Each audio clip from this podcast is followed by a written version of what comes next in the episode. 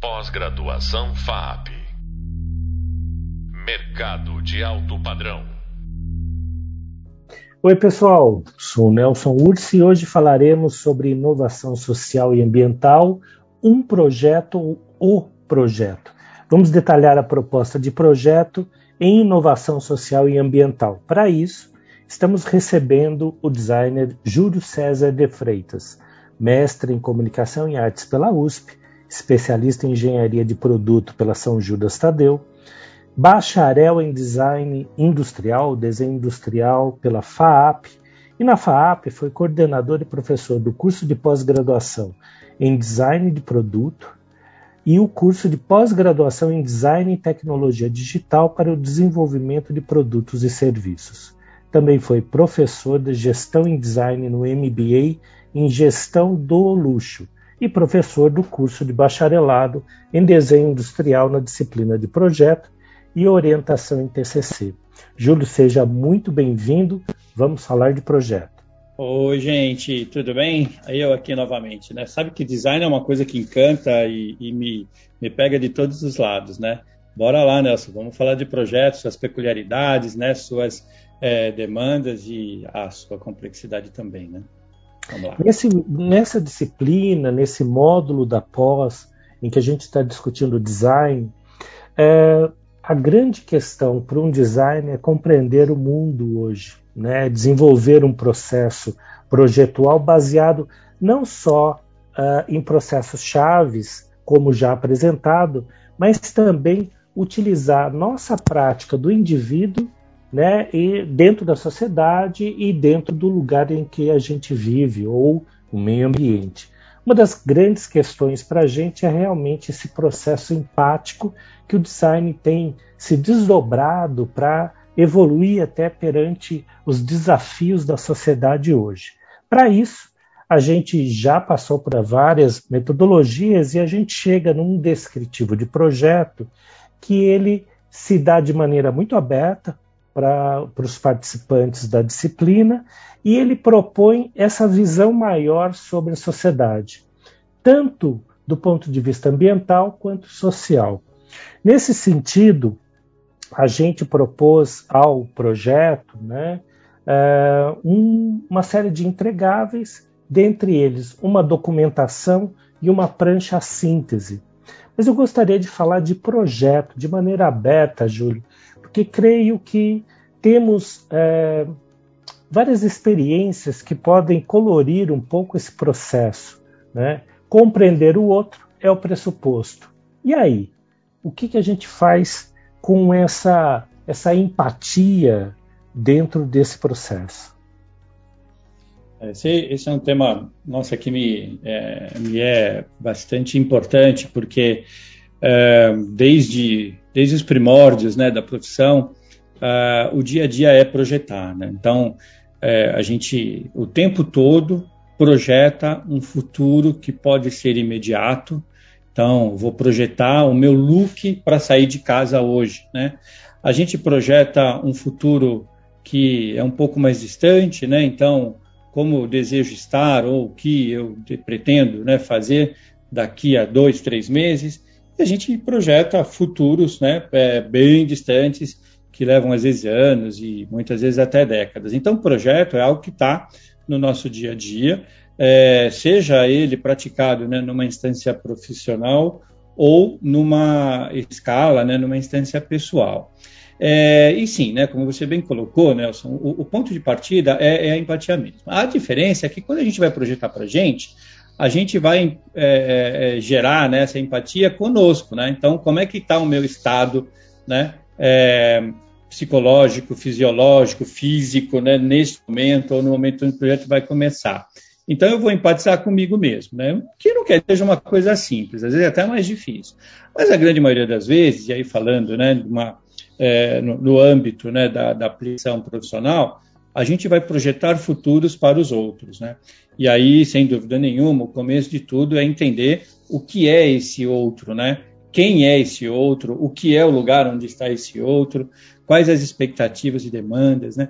Então, é, dividir um pouquinho com você, Nelson, e com vocês, né, é, estudantes desse nosso curso, é, a experiência que eu, ao longo desses anos todos, já são muitos, é, acabei é, precisando né, é, dela é, extrair né, aprendizados. Então, a primeira coisa que é bastante importante nesse processo inicial assim é, de projeto, ainda né, na, na, na mancha da empatia, é, a gente ouvir, né, ouvir é, a, a, expectativa, a, aquilo que se deseja, por que, que a gente foi chamado de fazer um projeto. O mercado costuma, dependendo da área que você está atuando, chamar isso de briefing.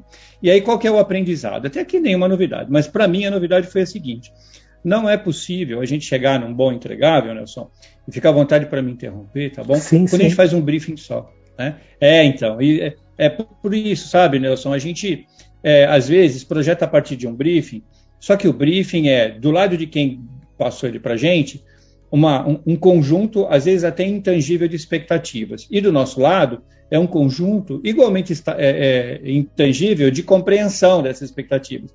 O que, na realidade, é, não é bem assim. Né? É, com o tempo, eu já vou te devolver a bola, é, eu percebi que a gente precisa de, uma, de um briefing preliminar, né, que é o primeiro contato, isso na mancha da empatia, né?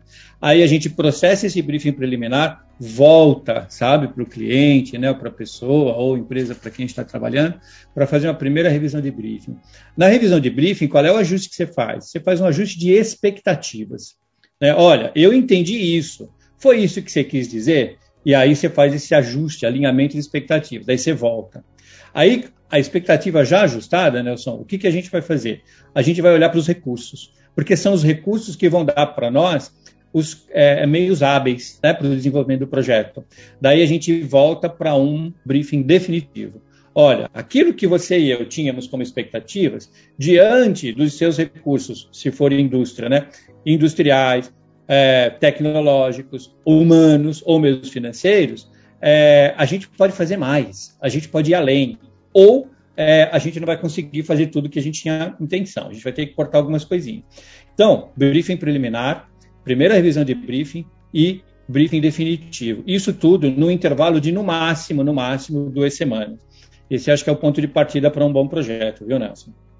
Perfeito, Júlio. Eu a, a, reforço até a preocupação que a gente tem, e é, até com o processo, enquanto designers de mercado que somos, é, como o briefing foi se modificando e foi se aprofundando e foi pedindo para que a gente entrasse no detalhe de tantas possibilidades, não só de nós que projetamos, mas também dessas relações dos vários atores dentro do processo.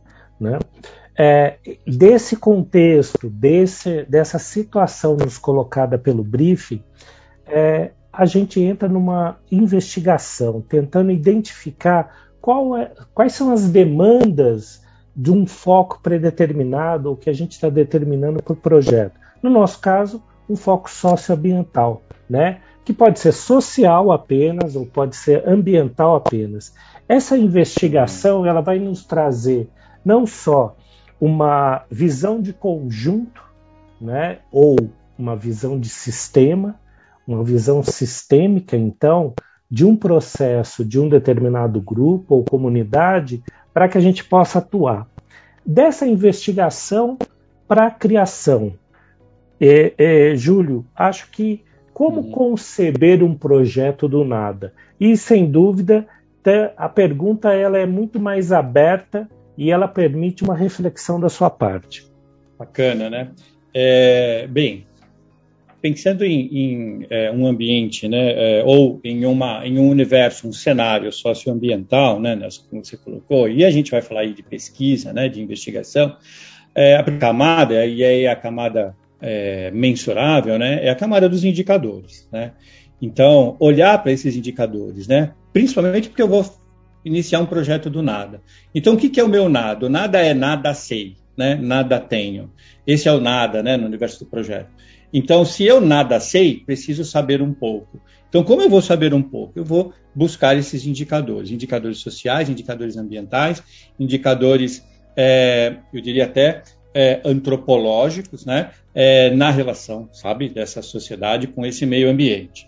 Então, o indicador, eu penso que é o, o ponto de partida né, para um projeto nada. Só que uhum. os indicadores, eles chegam para nós é, transformados é, em uma, uma, um código legível, que são os números. Né? Às vezes os números são absolutos, às vezes esses números são em porcentagens. Olha, tanto por cento né, é, de, de coleta seletiva, de fato, entra num processo de reciclagem tanto por cento da população, né, Paraná, Paraná. Então, ou é, né, ou 3 milhões de pessoas, ou é número absoluto ou um número é, relativo, mas ainda assim são números. O que, que para nós também, quando a gente fala de design, é importante? Depois né, da posse desses dados tangíveis, aí a gente vai atrás dos dados intangíveis, sabe? A gente vai fazer aquela aproximação com esse grupo social para a gente é, é, é, cheirar o ar, né, o aroma, respirar o ar que eles, que eles respiram, é, cheirar o aroma que eles vivem. Às vezes você vai buscar um aroma e que vem, o que vem é um baita de um odor, porque a coisa não está boa. É, sabe, é, é, é, aquela, é aquele, aquele poema né, que muitas vezes sai do olhar de uma criança ou mesmo do, do olhar de uma pessoa idosa, né, que tem toda uma história de vida que naquele olhar que traz muito mais informações do que páginas e páginas de números, né, que são é, resultados de, de, dados estatísticos. Então, o ponto de partida leva a gente para acesso a dados, os dados convidam a gente para verificá-los, né, in loco. Isso é muito importante, in loco, é, sempre que possível, é, para que a gente consiga ter o, o intangível, sabe? Aquela coisa do o que, que te toca, né, como designer, a partir da aproximação que aqueles números te proporcionaram com a comunidade para quem você vai projetar. Né? Acho que é um pouco esse caminho. O que, que você acha disso, Nelson? Perfeito. E aí eu diria, uh, complementando também, que determinados dados, gente, a gente pode achar no IBGE, na prefeitura, né, trazendo sempre uma visão sempre um contraponto nacional, o país e da cidade onde a gente vive, para que depois a gente tenha uma, uma aproximação já mais sensível, como o professor Júlio colocou, para a gente tentar dar esse recorte qualitativo do processo. Né? Dentro disso, a gente entra num processo de criação ou cocriação já dito, né? ou ideação, então, e como expressar essa criação ainda num nível de frescor, de primeira ordem ainda, né? A gente utiliza muito, uh, o Júlio, e eu gostaria que você discorresse sobre isso, é, num primeiro momento, diagramas, mapas mentais para tentar cercar um conceito possível. Depois a gente pega todo esse esses significados das pessoas e com, começa a conceber painéis semânticos, por exemplo, para tentar cercar as grandes ideias e dar aproximação ao que seria o projeto. O que, que você usa no dia a dia dos seus projetos, Júlio? Perfeito. Pô, que pergunta legal. Uhum. É, tudo isso. Tudo, tudo isso. isso. um pouco mais. Né? É, é, posso até te falar, neste momento, eu, é, como todos, né, devemos ser eternos estudantes, né, é, depois de fazer tantos anos, né, diagramas, tantos mapas mentais, tantos infográficos, né, tantos painéis semânticos, moodboards, né, eu estou fazendo, estou estudando data visualization. Olha só, né, a gente não para mesmo. E por que que isso é importante? Porque é, todos esses recursos eles são meios que a gente utiliza para expressar o que a gente entendeu e o que, é que a gente quer que os outros entendam a partir da nossa compreensão anterior. Deixa eu tentar tornar isso aqui mais fácil. É, a gente é, tem uma, uma colega, né, professora, arquiteta, uma colega comum, que diz assim: é, a gente desenha para ver o que a gente está pensando e para que os outros possam ver também. Né? Então, fazer esse recorte, né? É, na, na, fala dela e trazer para esse, esse momento aqui. Né? Então, a gente vai construir diagramas, a gente vai fazer mapas, painéis semânticos, infográficos, é, e, enfim, todos esses recursos gráficos mesmo, ainda que sejam em meios digitais, né? mas ele, ele gera uma resposta gráfica, para a gente poder dar sentido e significado para aquilo que a gente entendeu a partir da nossa experiência né, com esse objeto de intervenção, né, que é o motivo do projeto, e que e para que também as pessoas possam entender o que, que a nossa é, potência criativa, o nosso repertório, ou o repertório e potência criativa do nosso grupo, é, fez com aquelas informações que chegaram, passaram pelo processo né, de ideação, e aí elas voltam, voltam expressas por esses meios e esses caminhos. É, isso é uma, uma, coisa, é um lado, é uma utilização. A outra utilização é, cara, a gente faz um painel semântico muitas vezes para entender é, quais são as cores predominantes daquele universo, daquele meio, né, daquela cena, quais são as formas predominantes, quais são as composições predominantes. Então, eles podem também ser entendidos, né, esses diagramas, esse, esse é, é, arsenal todo, como um recurso técnico, né? E, e de fato é técnico, para que a gente consiga, de um lado, é, mapear, trazer para fora né, da, nossa, da nossa mente, do nosso coração, aquilo que a gente viu e entendeu, mas também para que a gente possa fazer as intervenções que a gente deseja, num nível de resposta já.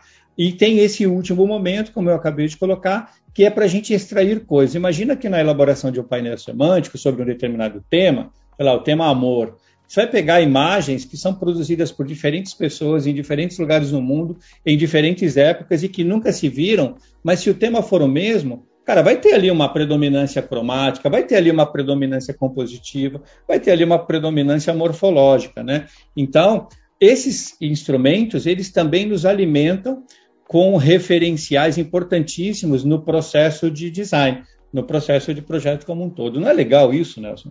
Muito legal e é a base do diálogo com todos, né? Quando você começa a representar ideias, trazer visualização de dados, trazer infografias ou maneiras de expor ideias, a gente está compartilhando, né? A gente propõe essa colaboração durante o processo.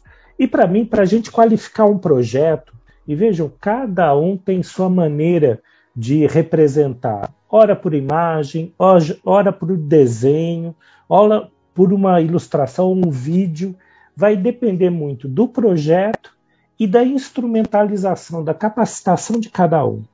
E dentro do projeto, além dessas representações fundamentais para eu mostrar a ideia, vem quatro questões também fundamentais para comprovar a ideia. E aí eu sempre uso esse quatro itens: ideia, uma, uma descritivo da ideia, um descritivo da relevância do projeto, o descritivo do projeto prático em si, como ele vai ser concebido e os resultados esperados. Júlio, projeto é o grande ponto de um designer, mas mais do que isso é a realização de colocar algo novo, inovação, dentro de um contexto de demandas sociais. O que, que você comentaria sobre esse processo de projeto e essas grandes expressões, ideia, relevância, descritivo e resultados esperados? Isso é demais, né? É, adoro esse, esses bate-papos porque eles nos instigam, né, Nelson, a, a, aprofundar mesmo no nosso interior, no nosso repertório, para gerar aqui é, um, um, resultado, uma fala que seja de fato relevante. O que você descreveu nesses quatro pontos, né, é, é, é a estrutura, né, é fundamental de um processo de projeto. É, eu, eu, eu diria, Nelson, que o nosso maior desafio nesse processo, né, que termina nos resultados, é deixar o resultado, de fato, para o quarto momento, né? Mas a gente tem o tempo inteiro aquela é, aquela, aquela ânsia, sabe, aquele desejo assim, quase que descomunal de uhum. trazer o resultado, né, para a primeira fase, né? Ah, vou, então assim, tem uma demanda de projeto, ah, vou fazer um aplicativo, ah, vou fazer um, uma, né, uma cadeira, ah, vou fazer uma luminária, enfim, ah, vou fazer um livro. É, e de repente é, não era isso, né, que se esperava num primeiro momento. E eu acho que é para isso que serve esse primeiro momento ideia. A, a, a fase da ideia ela é uma fase de aproximação, é uma fase de contemplação, é uma fase de investigação, é uma fase de estudo. Por mais que a gente fale, ah, mas você não tem tempo para fazer isso. Cara, não importa. Se você tiver sete dias para fazer um projeto, o primeiro dia você precisa dedicar a esse momento da ideia. A ideia ela, ela é mais do que simplesmente romper, sabe, com a, a planície, assim, né, metaforicamente falando, de uma página em branco, seja no papel no monitor. A ideia é o, é o momento de aproximação, de entrega, né, de mergulho mesmo naquilo que você vai gerar lá na frente e bem lá na frente como resultado. A parte da relevância é precisamos entender o seguinte: o nosso papel neste meio e neste mundo, como designers ou como profissionais de criação, é fazer surgir no mundo o que até aquele momento o mundo ainda não conhecia. Cara, olha a responsabilidade. Então tem que ser relevante. Porque fazer surgir no mundo coisas que o mundo já conhece, que só será mais uma coisa entre tantas que já entregam exatamente a mesma coisa, não tem relevância. Então aí tem essa parte da responsabilidade fundamental. Né? A prática do projeto é nela que a gente vai efetivamente Desculpe. tornar tangível, né? tornar legível, tornar factível, realizável tudo que foi produzido na ideia e, obviamente, consolidado na relevância. É na prática que a gente vai usar é, das nossas, do nosso hard skill, né? do nosso soft skill do trabalho em equipe, e a gente precisa ter um deep skill, né, que é o, o, a atmosfera interna muito bem equilibrada, para poder gerar os entregáveis com as ferramentas necessárias que sejam legíveis, compreensíveis e utilizáveis. E aí a última fase, que é dos resultados, a gente acha, na grande maioria das vezes, que os resultados são o, o, o projeto finalizado e entregue. Não, né? O resultado é a aferição da plena satisfação de uso daqueles para quem o projeto foi desenvolvido e destinado. Resultado é isso, né? Olha, conversa com quem usou aquilo que você projetou, que você fez surgir no mundo, porque até aquele momento o mundo ainda não conhecia, seja uma inovação ou não. E aí sim você tem o resultado esperado. Acho que é um pouco por aí, Nelson. O que, que você acha disso? Crystal.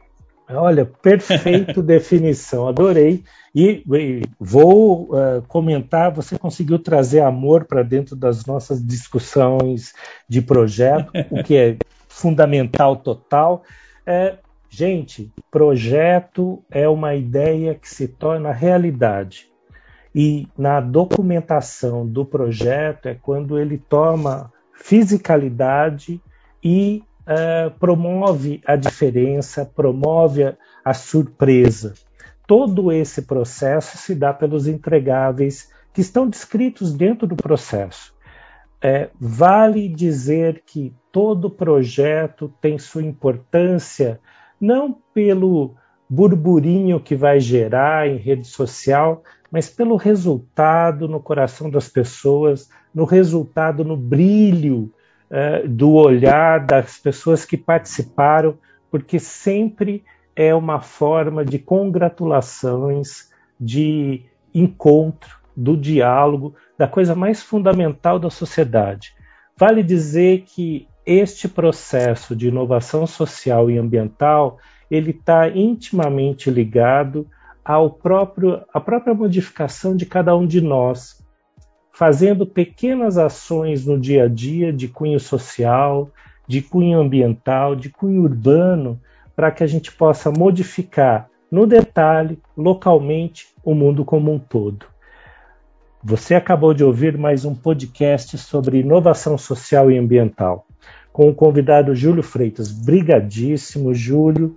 É sempre muito bom dialogar com você. Todo mundo vai poder observar um pouco mais desses conteúdos no Hub Leitura e nos hubs sonoros. Obrigado a todos e todas pela oportunidade de refletirmos juntos sobre nossa condição contemporânea, humana e ambiental. Certamente podemos fazer a diferença se atuarmos com inteligência. Obrigado a todos. Até já. Pós-graduação FAP Mercado de alto padrão.